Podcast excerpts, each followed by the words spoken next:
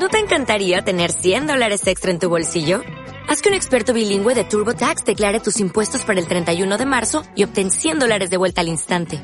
Porque no importa cuáles hayan sido tus logros del año pasado, TurboTax hace que cuenten. Obtén 100 dólares de vuelta y tus impuestos con 100% de precisión. Solo con Intuit TurboTax. Debes declarar para el 31 de marzo. Crédito solo aplicable al costo de la presentación federal con TurboTax Full Service. Oferta sujeta a cambios o cancelación en cualquier momento. Estás escuchando Miradas a través de una cámara con Gemma de viajandoconmicámara.com en radioviajera.com.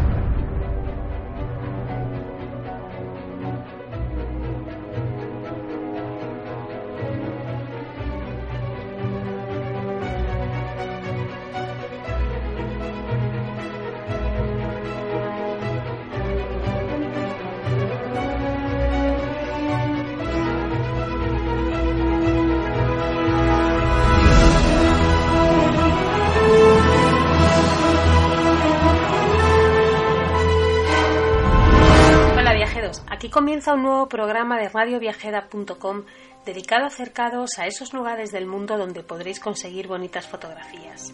Soy Gema de viajandoconmicámara.com y hoy continuaremos paseando por la divertida ciudad de los 100 canales. Si os acordáis, en el episodio pasado lo que estuvimos viendo fue un poquito los barrios de Ámsterdam. No todos, desde luego, pero sí los principales. Entonces, en este episodio lo que vamos a hacer es disfrutar un poquito de su oferta cultural.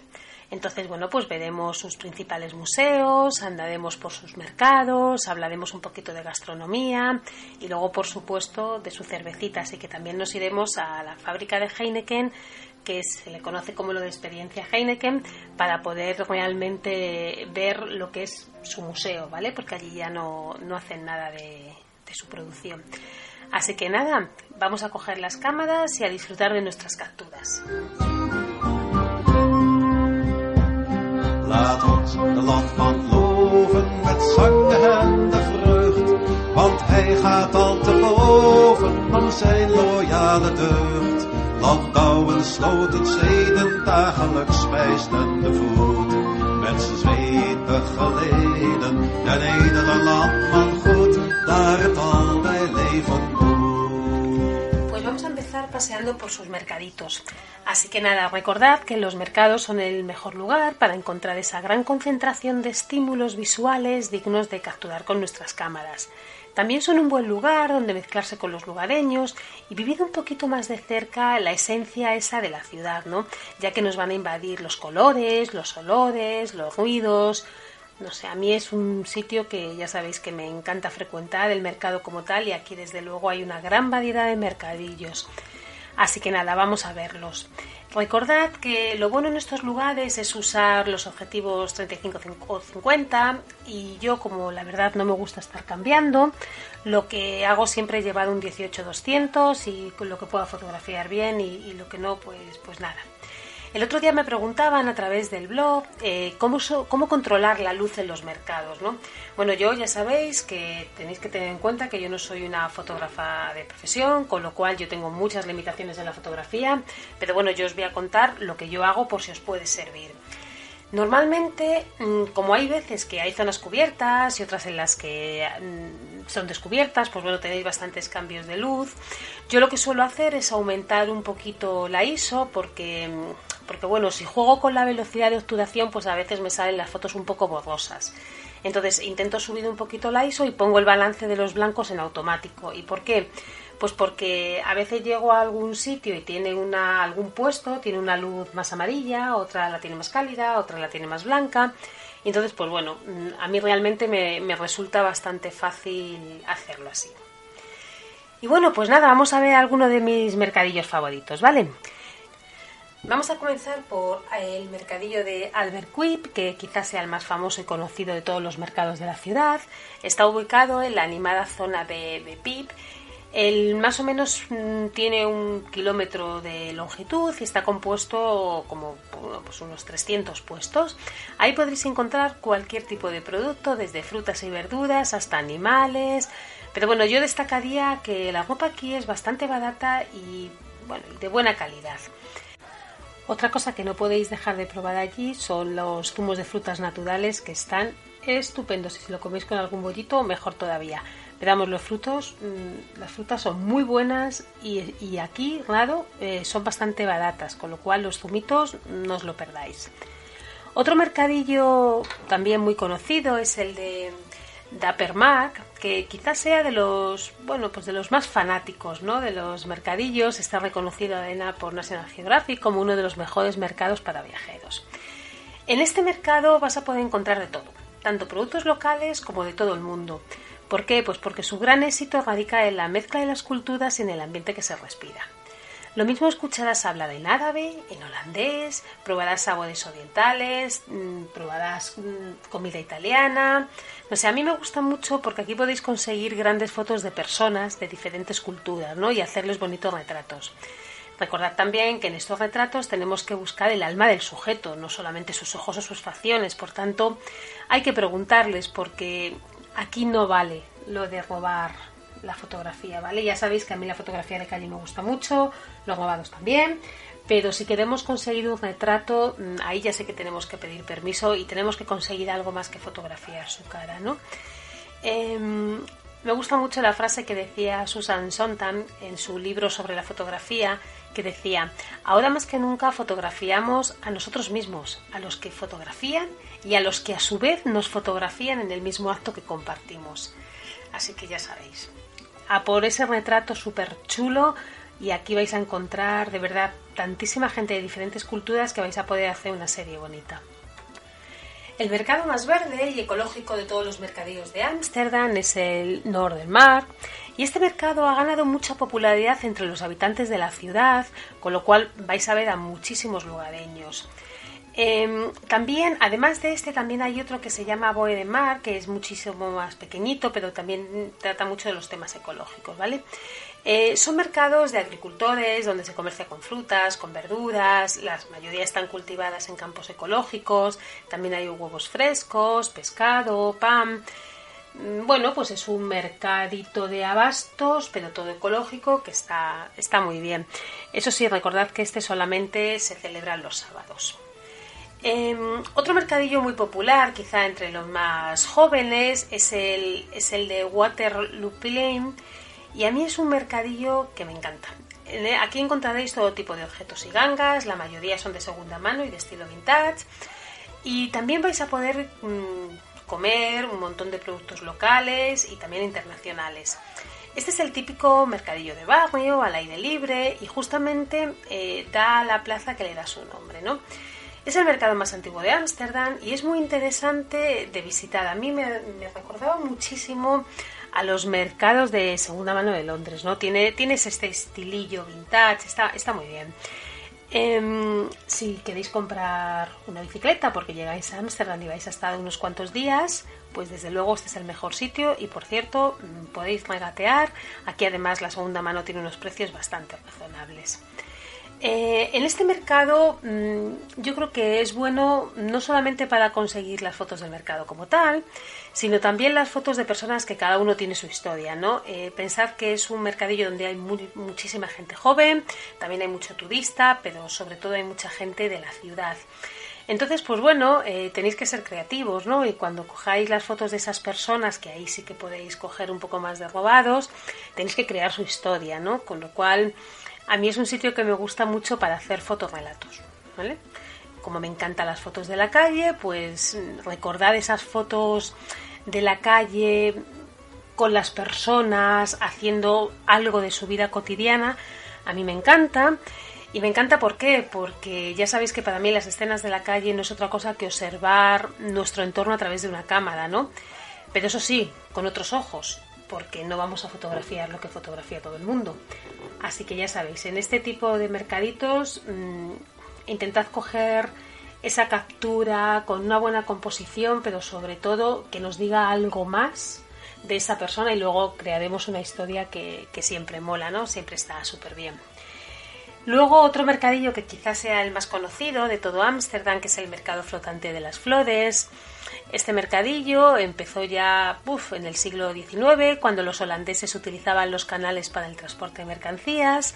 Se percataron de que les resultaba más fácil vender las flores y semillas directamente desde las barcas y entonces, pues bueno, ¿qué pasó? Pues que a partir de ese momento surgieron los, los mercados flotantes.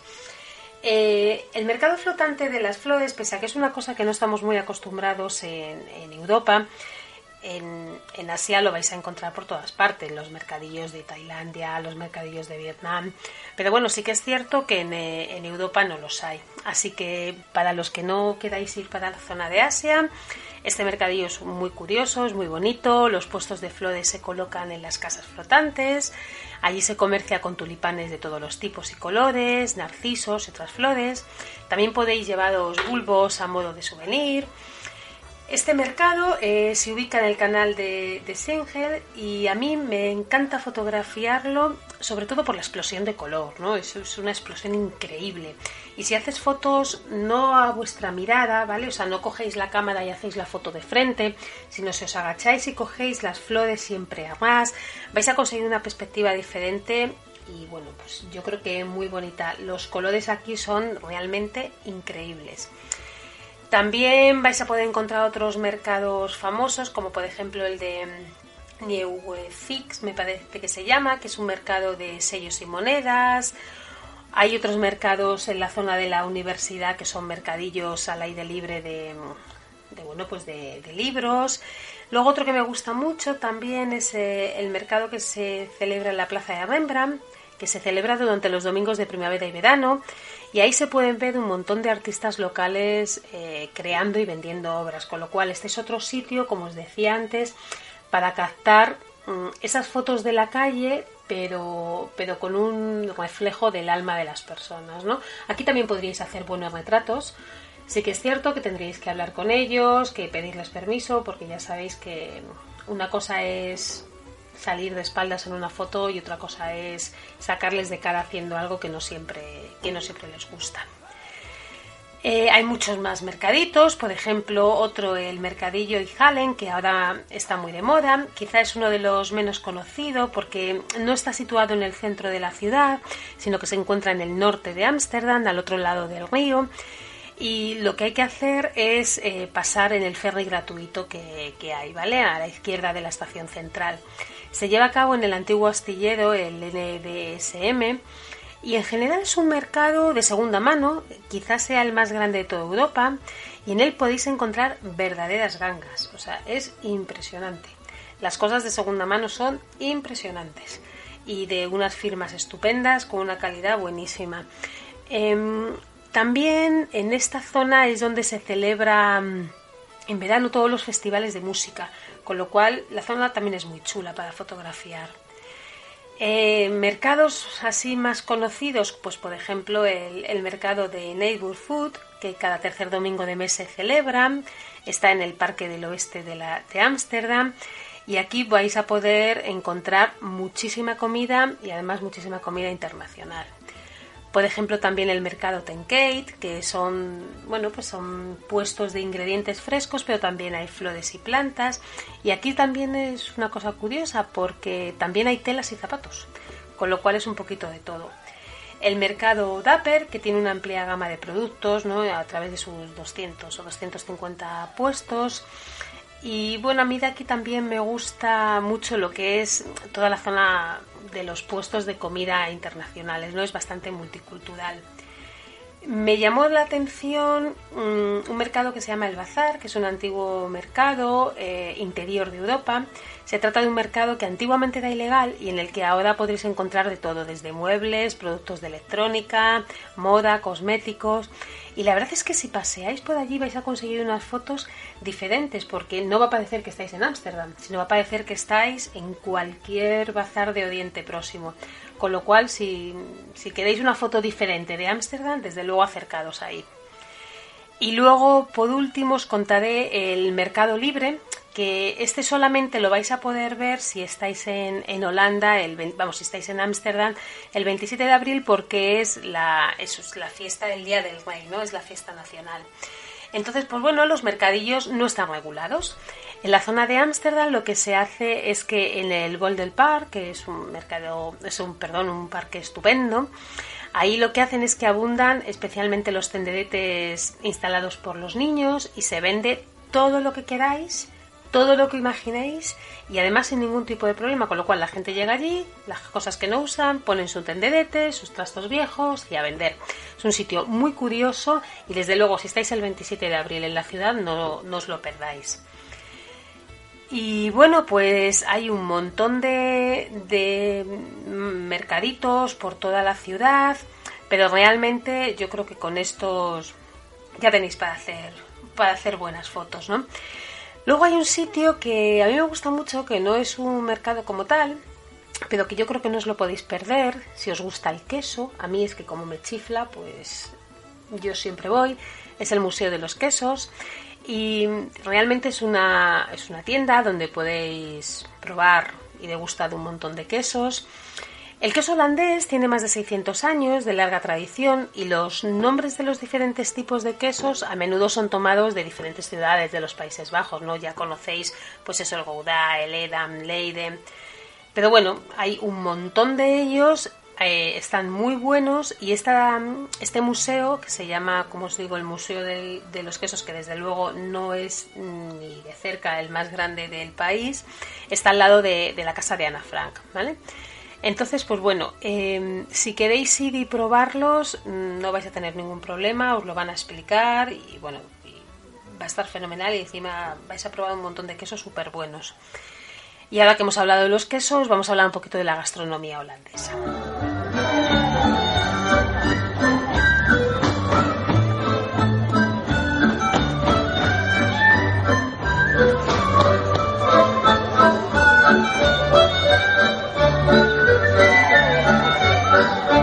La gastronomía holandesa destaca por su variedad, que es síntoma de su multiculturalidad. Ya hemos dicho a lo largo de los dos episodios la cantidad de culturas diferentes que hay en la ciudad de Ámsterdam.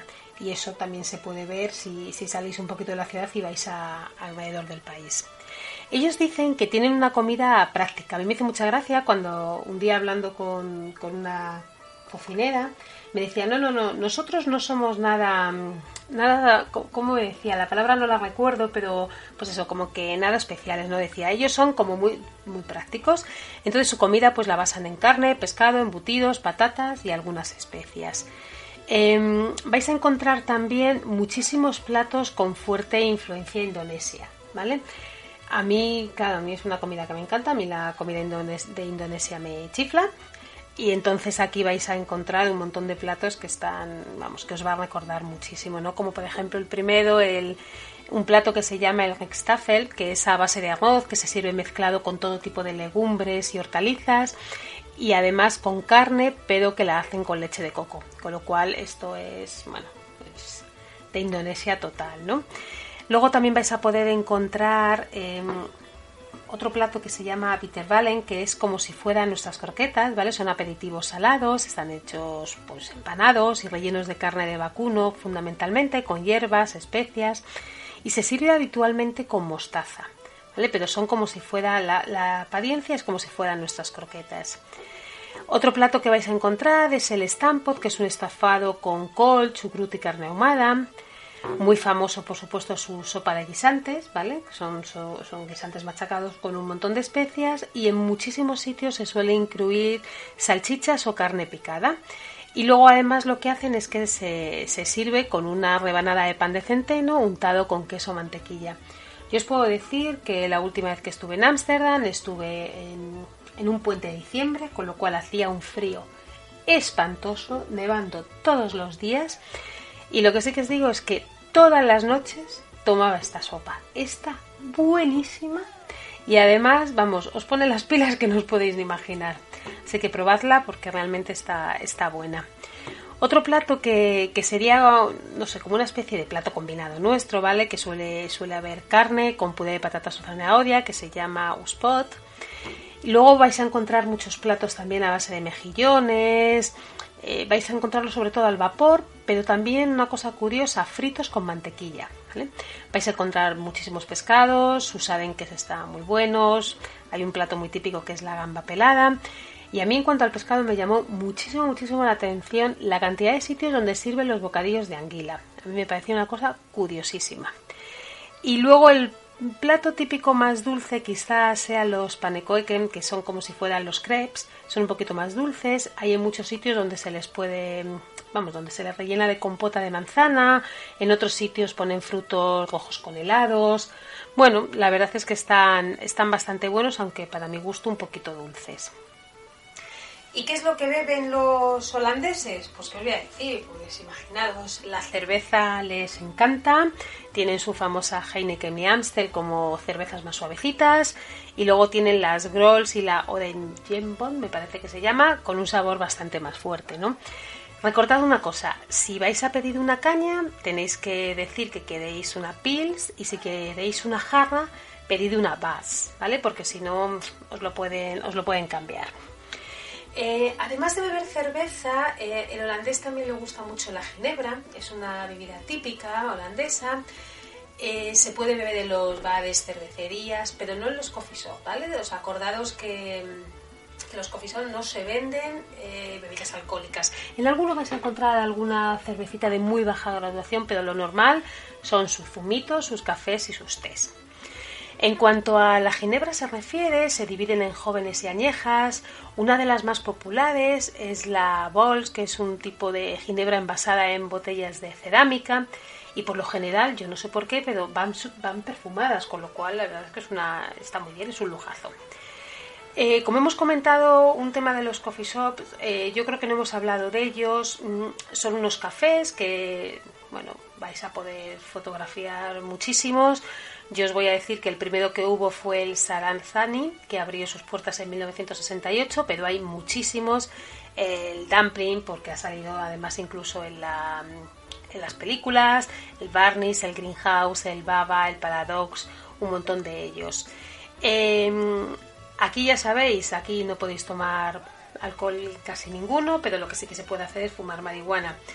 Eh, bueno, pues son unos locales donde la marihuana se puede fumar dentro del local o llevarte a la casa, pero desde luego, bueno, casa o donde sea, pero no, pero no se puede fumar por la calle, no está permitido, está penado por la ley. En estos cafés se compra la marihuana y si se lo van a, a fumar allí, lo que hacen es que ellos mismos te dan el papel de lial y los filtros y me parece que solamente se puede vender 5 gramos por persona. Bueno, pues aquí vais a encontrar unas fotos un poco diferentes, ¿no? Aquí ya cada uno que haga un poco lo que quiera. A mí sí que me gustó fotografiar algunas mesas con gente joven, con esos humos. No sé, eh, yo creo que yo creo que merece la pena porque es algo diferente, ¿no? Entonces a mí fotografiarlo sí que sí que me gustó.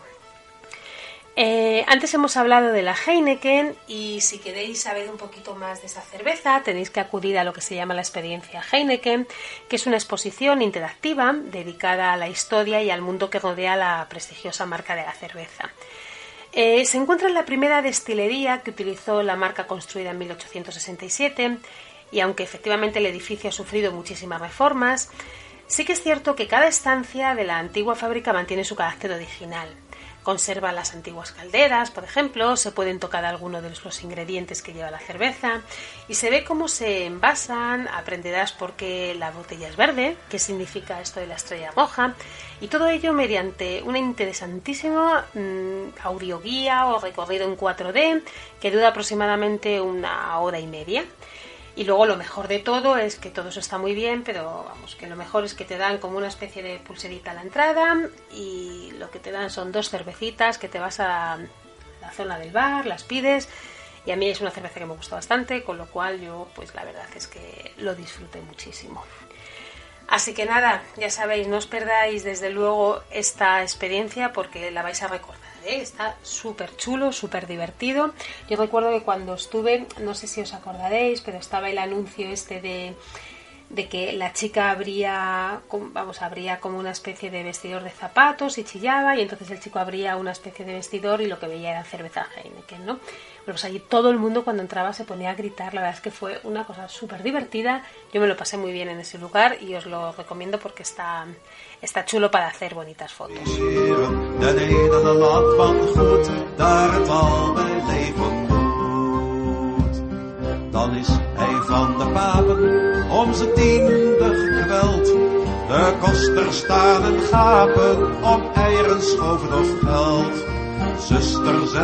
Hebben... Y ahora vamos a dejar nuestros estupendos mercados para irnos al Ámsterdam más cultural.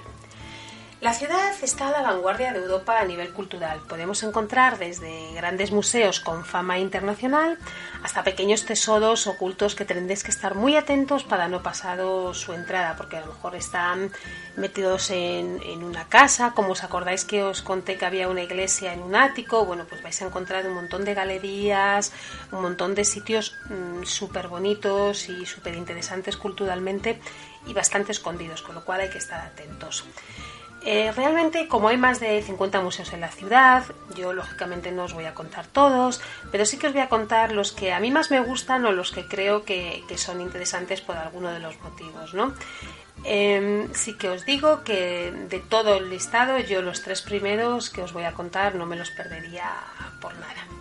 Así que nada, vamos a empezar a verlos, ¿vale? Em, Vamos a empezar por el Museo Nacional, que es el Rijksmuseum, que está considerado como el mejor museo de Holanda y cuenta con la mayor colección de cuadros del siglo de oro holandés, lo que hace que sea pues, uno de los museos más visitados de la ciudad junto con el de Van Gogh, que lo veremos después.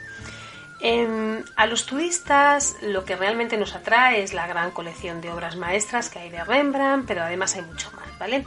Antes de entrar, no dejéis de fotografiar su fachada, que data de 1876, y además combina elementos góticos y renacentistas con bonitas decoraciones, con lo cual vais a encontrar unas capturas bastante chulas. Una vez dentro, si os dejan, yo cuando estuve sí se podía fotografiar, pero ya sabéis que estas cosas cambian de un día para otro, así que preguntad primero. Pero bueno, si podéis hacerlo, podéis observar que su interior, que data de la misma fecha, fue transformado por los arquitectos españoles Cruz y Ortiz, y vais a poder fotografiar esa arquitectura interior ya que sus pasadizos, patios, atrios con techos de vidrios y pavimentos de piedra portuguesa pulimentada son realmente una maravilla.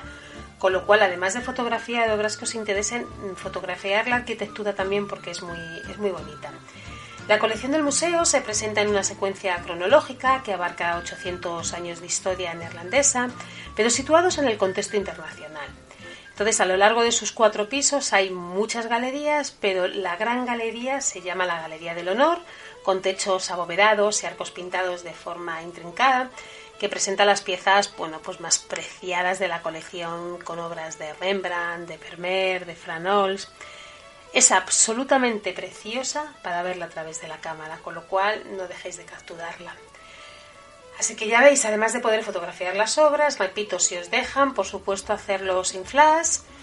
Y yo creo que lo que tendríais que hacer es, probablemente para que no salgan esas fotos moviditas, es subir un poquito la ISO y, y ya está, ¿vale? A una velocidad rápida y ya está.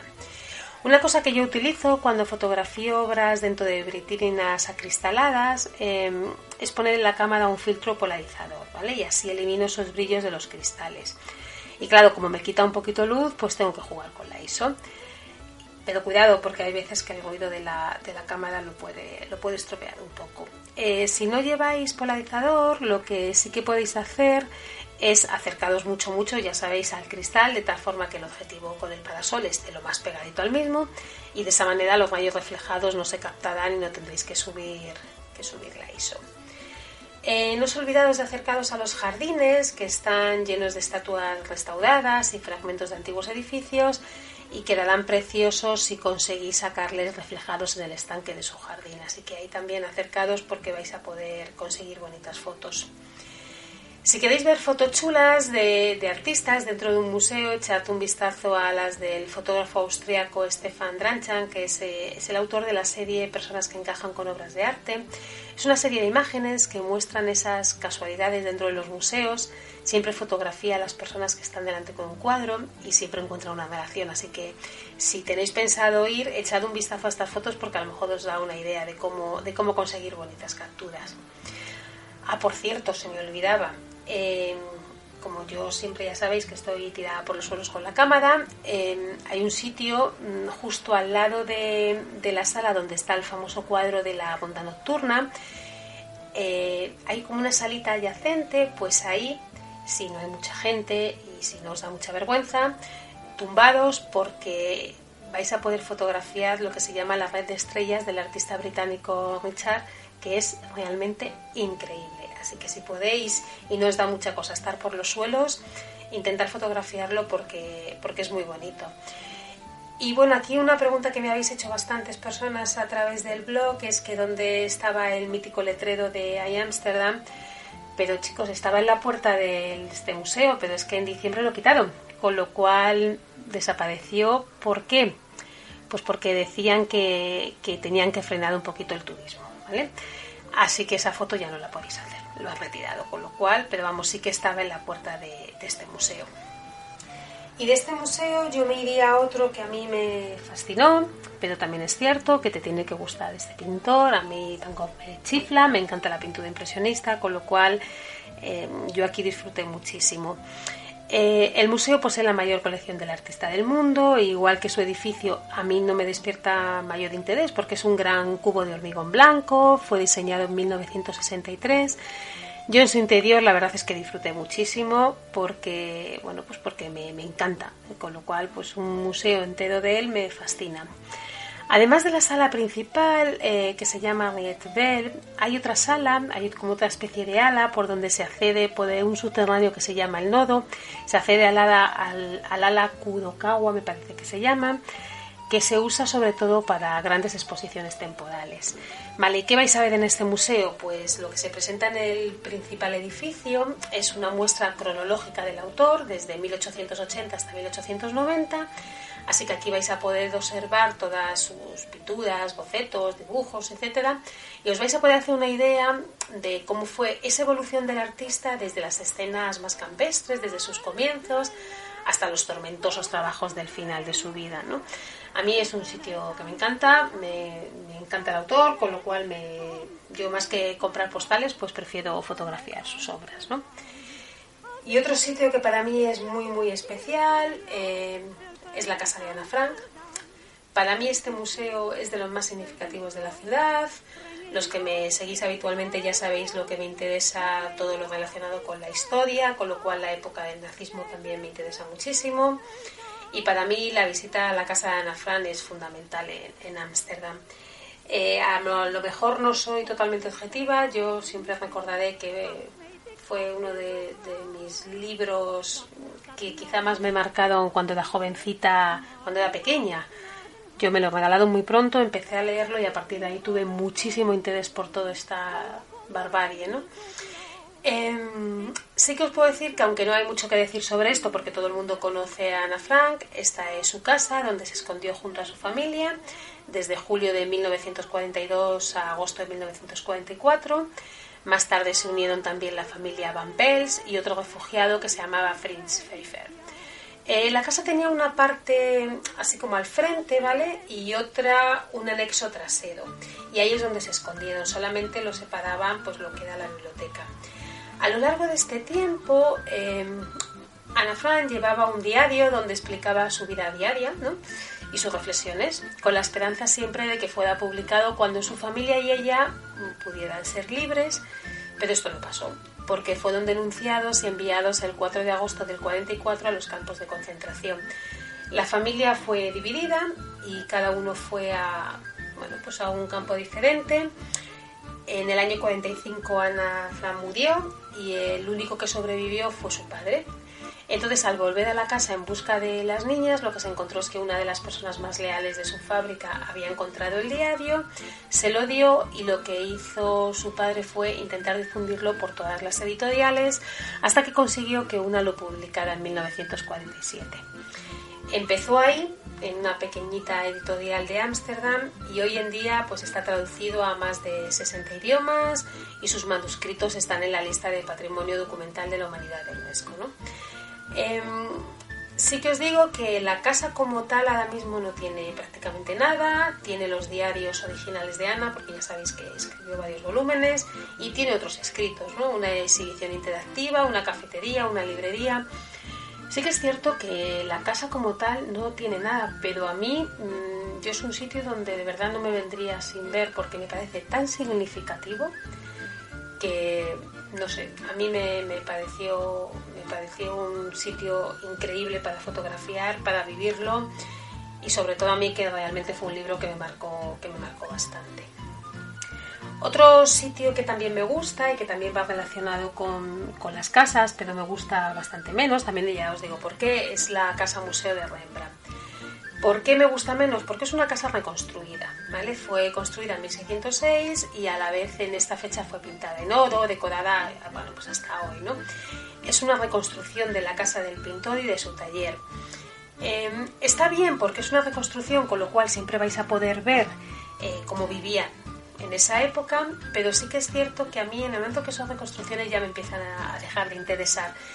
Pero eh, tiene una cosa fascinante que es la tiene una colección bueno pues casi todos los grabados de Rembrandt y las técnicas que utilizó están allí entonces simplemente por eso mm, la casa importa menos pero sus grabados son realmente espectaculares hay bastantes exposiciones temporales y regulares dedicadas al pintor y a artistas del presente y de su época que se han visto influenciados por, por toda su obra ¿no? Otro museo que me chifla y que no os va a extrañar nada se llama el Museo de la Fotografía. En las cuatro galerías del museo se exhiben regularmente trabajos de maestros de la fotografía, pues como, como August Sander, así como trabajos de agencias de publicidad locales, ¿no? como por ejemplo la Kessel Kramer, y fotografías de artistas emergentes. Hay unos libros súper interesantes en la zona de la biblioteca de la fotografía y a mí desde luego me parece que es un muy buen sitio para hacer fotos, para aprender y para, para conseguir unas fotos un poco diferentes porque la arquitectura y la decoración en este edificio son un contraste con, pero pero completo entre modernidad y antigüedad del edificio. Entonces ese contraste me gusta. Luego además vais a relacionado todo con el tema de la fotografía, vas a encontrar muchísimas cosas para fotografiar y muchísimas cosas para aprender. Así que os lo, os lo recomiendo bastante. Eh, también os recomiendo el Museo de Arte Moderno y Contemporáneo, es el más grande de Holanda y aquí se pueden contemplar obras de, arte expresionista y abstracto. Este tipo de museos es cierto que no a todo el mundo le gusta, yo no soy una gran aficionada de este tipo de arte, pero sí que me gustó ir a fotografiar eh, lo que se conoce como la bañera, ¿vale? Porque todo el mundo era como la bañera, la bañera, la bañera, pues nada, pues vamos a fotografiar la bañera. Y realmente, eh, bueno, pues es la ampliación del edificio, es, de fibra de carbono blanco y efectivamente parece una bañera. Mm, yo de aquí del museo sí que os digo que a mí hubo obras que me gustaron muchísimo, pero yo si tuviera que elegir, por supuesto, este no sería de los primeros. Eh, luego hay dos museos que son muy interesantes. Uno es el Museo del Sexo, que fue el primer museo del mundo dedicado a esta temática. Abrió sus puertas en el año 1985 y se encuentra la historia de la sexualidad humana desde la antigüedad hasta nuestros días. Ahí vais a ver fotos, pinturas, libros, cualquier utensilio relacionado. Creo que es un museo bastante interesante porque, primero porque fue el primero, segundo porque la verdad que estamos poco acostumbrados a ver este tipo de museos. Hay otro que es el Museo Erótico, que es de tres pisos, ubicado en el barrio Rojo. A mí este museo ya me parece que tiene bastante menos interés. Eh, es un museo donde se puede encontrar la historia existente entre el erotismo y el barrio rojo. Cuidado si vais con niños porque tiene bastante pornografía, entonces, bueno, yo el otro me parece bastante más interesante como tal. Em, hay otro museo que está muy chulo para fotografiar también, que es el Museo de la Ciencia Nemo, este museo eh, es el Museo de las Ciencias, es un edificio que parece un barco verde. Al principio era de un color más cobre, pero con el paso del tiempo se ha convertido en, color verdecito está ubicado justo encima de un túnel submarino de coches y fue diseñado por el italiano Renzo Piano.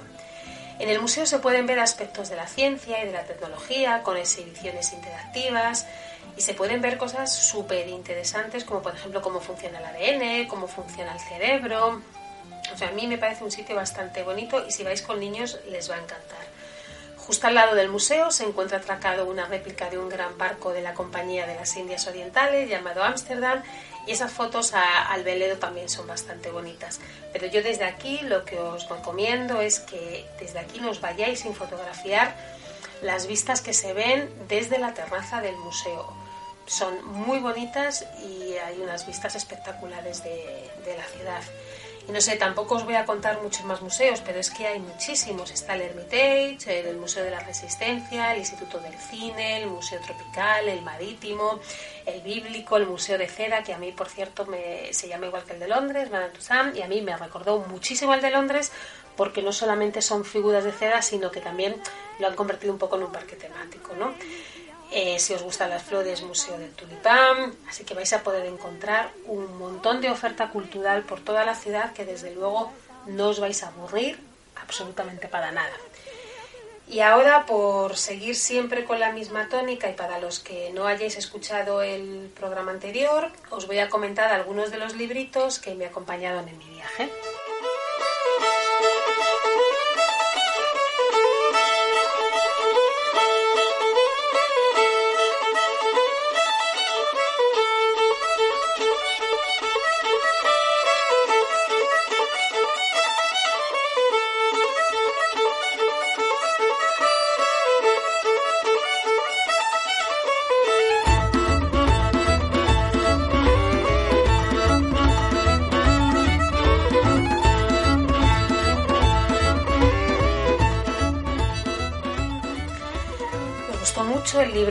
Llamado Ámsterdam insólita y secreta, ya que es un poco una guía indispensable para los que, bueno, pues para los que quieren conocer bien la capital o para los que desean descubrir la otra cara de la ciudad, ¿no?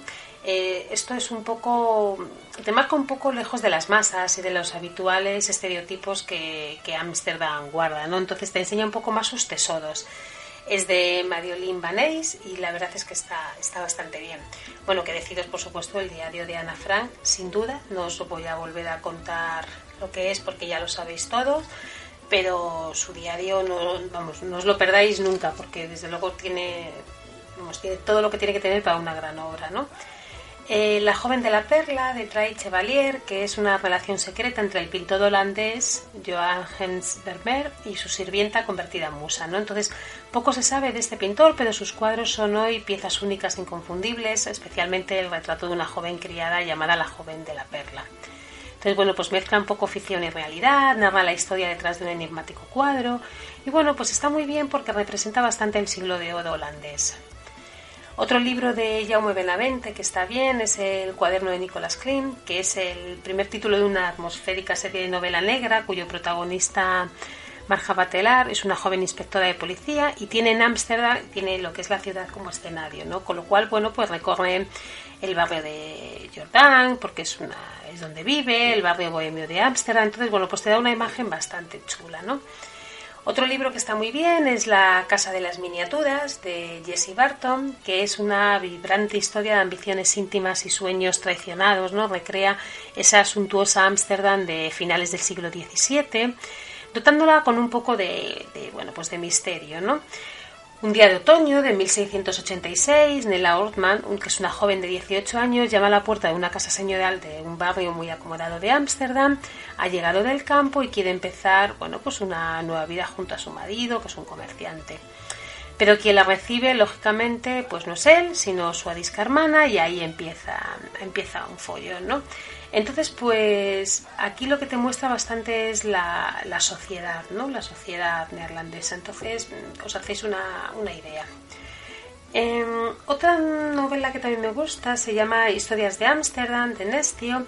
Entonces el autor refleja a través de sus grandes paseos los canales de Ámsterdam, los diferentes barrios, pero lo hace con una precisión mm, bestial, ¿no? Y bueno, pues yo creo que está, que está muy bien para, para poder haceros una, idea de lo que es de lo que es la ciudad. Y bueno, viajeros, yo espero que os haya gustado nuestro pequeño recorrido por este ocio de, la ciudad. Es una ciudad súper chula, no os la perdáis, vas a conseguir unas fotos muy bonitas. Y como siempre os animo a escucharnos en radioviajera.com y a bajar los podcasts a través de las diferentes plataformas. Y si queréis ver alguna de las fotitos que hemos comentado, tenéis alguna duda, ya sabéis, podéis preguntarme, podéis visitar mi blog viajandoconmicámara.com, donde estaré encantada de compartir con vosotros cualquier información que necesitéis. Y ya sabéis, si os apetece, nos vemos la semana que viene para visitar otro precioso lugar de nuestro maravilloso continente. Que paséis una feliz semana.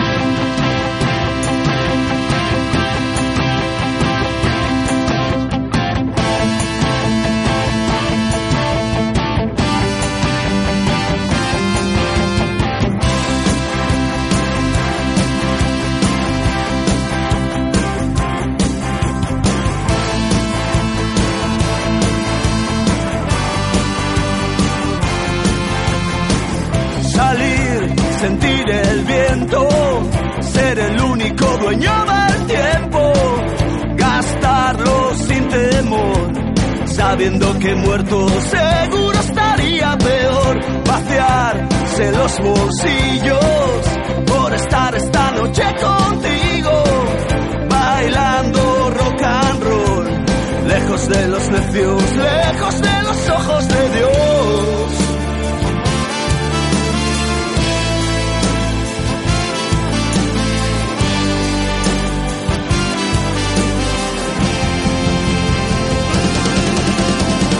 Sobra decir que aún tenemos tiempo, déjate ir, que salga de dentro, siéntete libre, no eres como ellos, eres de los que bailan al viento, dejarlo todo por ser